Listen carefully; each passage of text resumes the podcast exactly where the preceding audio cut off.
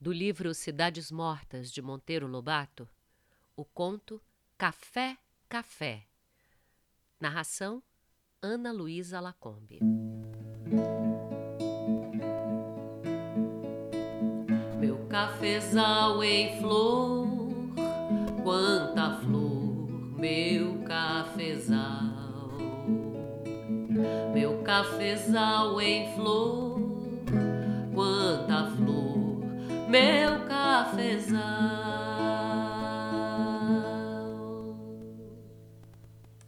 E o velho major recaiu em cisma profunda. A colheita não prometia pouco, florada magnífica, tempo ajuizado, sem ventanias nem geadas. Mas os preços, os preços, uma infâmia. Café a seis mil réis. Onde se viu isso? E ele, que anos atrás vendera-o a trinta. E este governo, santo Deus, que não protege a lavoura, que não cria bancos regionais, que não obriga o estrangeiro a pagar o precioso grão a peso de ouro. E depois não queriam que ele fosse monarquista. Havia de ser. Havia de detestar a República, porque era ela a causa de tamanha calamidade. Ela, com seu Campos Sales de bobagem. Que temos! Pois até o Chiquinho Alves, o menino que ele vira em fraldas de camisa brincando na rua, não estava agora na chapa oficial para deputado? Que tempos!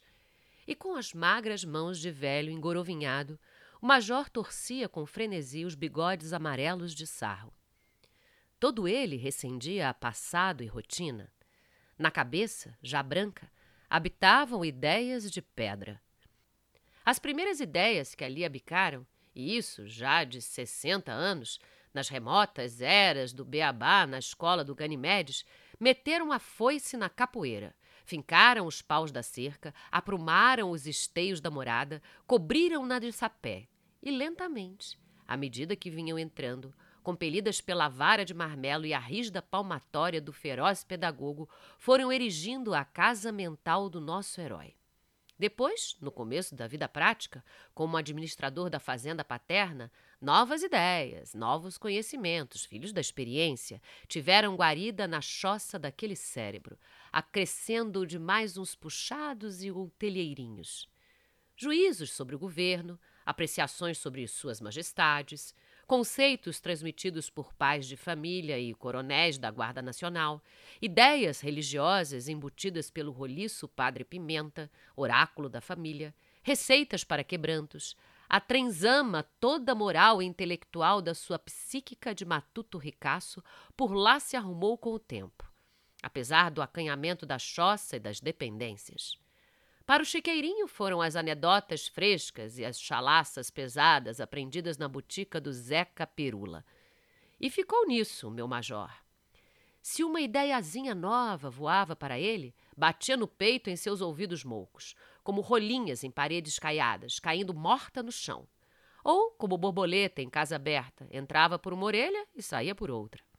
Ficou naquilo, Major Mimbuia, uma pedra, um verdadeiro monolito, que só cuidava de colher café, de secar café, de beber café, de adorar café. Se algum atrevido ousava insinuar-lhe a necessidadezinha de plantar outras coisinhas, é, um mantimentozinho humilde que fosse, Mimbuia fulminava-o com apostrofes. O café dá para tudo. Isso de plantar mantimento é estupidez. Café. Só café. Mas, com seu perdão, Major, é, é se algum dia, que Deus nos livre, é, o café baixar e o café não baixa, e se baixar sobe de novo. Vocês não entendem dessa história. E depois, olhe, eu não admito ideias revolucionárias em minha casa, já ouviu? E estava acabado. O pedreiro, livre, murchava as orelhas e abalava de rabo encolhido. Veio, porém, a baixa. As excessivas colheitas foram abarrotando os mercados dia a dia. Os estoques do Havre e de Nova York aumentavam. Os preços baixavam sempre, cada vez mais. Chegaram a 10 mil réis, a 9, a 8, a 6. O major ria-se limpando as unhas, profetizava: Ah, em janeiro o café está a 35 mil réis. Chegou janeiro. O café desceu a 5.500. Em fevereiro eu aposto que vai a 40. Foi a 5. O major emagrecia. Em março eu juro pela alma de meu pai que Deus haja como o café há de subir a 45 mil réis. O café em março desceu a 4. O major enlouquecia. Estava à míngua de recursos, endividado, a fazenda penhorada, os camaradas desandando, os credores batendo a porta. Já ia para três anos que o produto das safras não bastava para cobrir o custeio. Três déficits sucessivos devoraram-lhe as economias e estancaram as fontes. Mas o velho não desanimava. O cafezal estava um brinco, sem um pezinho de capim. As casas desmoronavam. O mato viçava nos terreiros, invadindo as tulhas, inundando tudo de clara verdura vitoriosa. O caruru já estava cansado de nascer nos lugares proibidos, onde, outrora, nem bem repontava medroso, já vinha um negro cambaio arrancá-lo sem dó. O major passava a mandioca assada e canjica. Nem pitava mais aqueles longos cigarros de palha por economia. Todo o dinheirinho que entrava das vendas do gado, de pedaços de terra, de empréstimos, de velhas dívidas pagas, tudo ia para o moloque insaciável do cafezal. Chegando o tempo da colheita, colhia tudo. As safras eram ótimas, porém, o produto das vendas nenhum alívio trazia à situação. Antes, agravava com um novo déficit, e como não, se o café estava beirando os três mil e a arroba lhe saía a seis a produção de cada uma? Aconselharam-lhe o plantio de cereais. O feijão andava caro, o milho dava bom lucro. Nada! O homem encolerizava-se e rugia. Não! Só café, só café. Há de subir? Há de subir muito, sempre foi assim. Só café, só café. E ninguém o tirava dali. A fazenda era uma desolação, a penúria extrema. Mas a trabalhar ainda, a limpar café, a colher café, a socar café. Os salários caídos no mínimo, uma ninharia, o quanto bastasse para matar a fome. O velho roía as unhas rancorosamente, vomitando injúrias contra os tempos modernos, contra a estrangeirada, o governo, os comissários, numa cólera perene e trabalhava no eito com os camaradas a limpar café, a colher café. Para sustentar a luta, vendeu uma nesga da fazenda, um pedaço da sua própria carne. Depois vendeu outra, mais outra e outra. O Moloque, insaciável, porém, engoliu tudo e pediu mais. Ele vendeu mais. Vendeu os pastos, vendeu por fim a casa de morada com todas as benfeitorias e foi residir num ranchinho no cafezal. A situação piorava. Os preços continuavam a cair. O velho já estava sem unhas para roer e sem mandioca para se alimentar. Só possuía o cafezal. Sempre limpo, sempre sem um matinho. Um dia desertou uma leva de camaradas. Outros seguiram aqueles e em breve Mimbuia viu-se completamente só no seu ranchinho do cafezal. Levantava-se antes de clarear o dia e saía de enxada em punho uma raiva surda, a capinar, a capinar o dia inteiro como um possesso.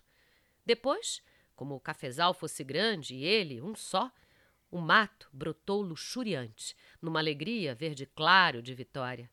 O velho, possesso, dentes cerrados, surdo ao sol e à chuva, seminu, esfarrapado e macilento, baba a escorrer dos cantos da boca, torrado pela soalheira, sujo de terra, já não podendo vencer o mato exuberante, andava a arrancar as ervas mais atrevidas ou graúdas, catando uma aqui e outra ali. A luta era gigantesca, de vida ou de morte.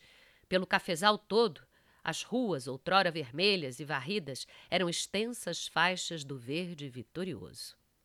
A beldroega alastrava-se, o caruru já floria, o picão derrubava as sementes novas para a nova seara mais farta e pujante. Pintacilgos inúmeros trilavam pelo chão banqueteando-se a farta das sementes de capins.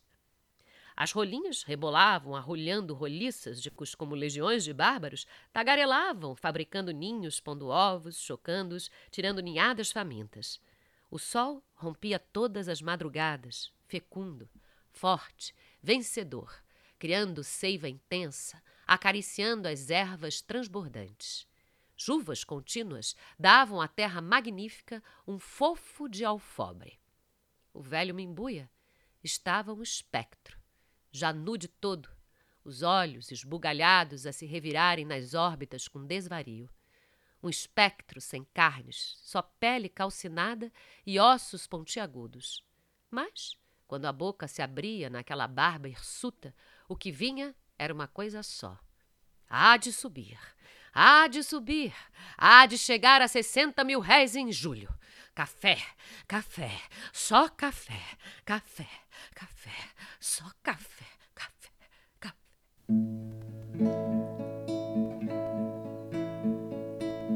Meu cafezal em flor, quanta flor, meu cafezal.